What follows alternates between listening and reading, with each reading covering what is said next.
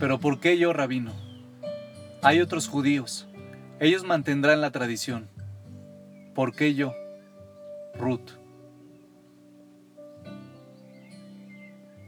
Ruth, conozco las dificultades que sientes, los desafíos que enfrentas, los problemas que encuentras en la vida judía de hoy. Podemos hablar de todo esto más adelante, pero no habré cumplido con mi deber si no puedo expresar con claridad que te necesitamos y que el mundo nos necesita a nosotros. Hoy en día no hay muchos judíos en el mundo.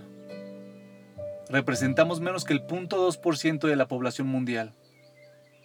Por cada judío que vive hoy, hay 100 musulmanes y 18.3 cristianos.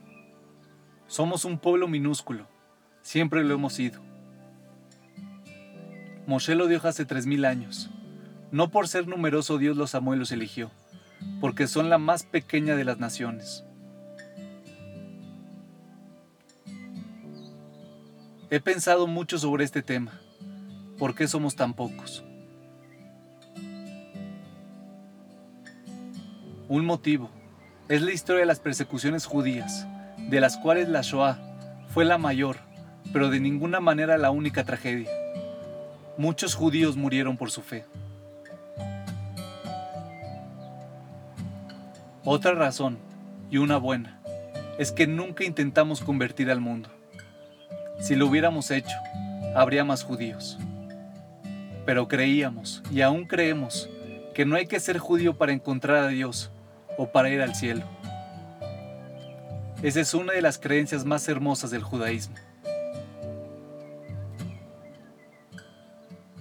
Pero hay un tercer motivo, insinuado en una historia extraña en el octavo capítulo del libro de jueces. Ocurrió hace tres mil años, en la época previa a los reyes de Israel. Dios le dijo a Guidón, el carismático líder judío de ese tiempo, que vaya a luchar con los midianitas que habían estado atacando a Israel. Guidón reúne a un ejército de 32 mil hombres.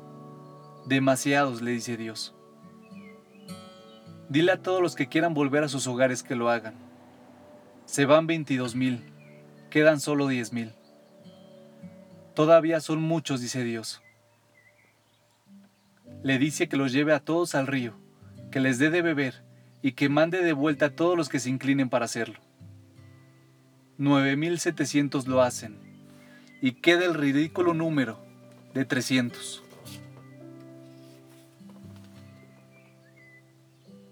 Ahora ve y pelea, le dice a Guidón. Lo hace y ganan. En algún lugar de esta historia está el secreto de lo pequeño del judaísmo. Por medio de esta historia de los judíos, Dios le está diciendo al mundo que una nación no necesita ser numerosa para ser grande. Grupos pequeños pueden hacer grandes diferencias.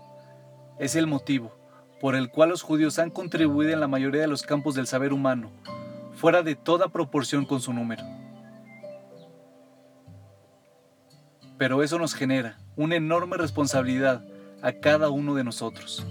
El futuro del judaísmo está en nuestras manos. Y para un pueblo tan pequeño como el nuestro, cada vida es una gran diferencia y cada pérdida es una gran tragedia.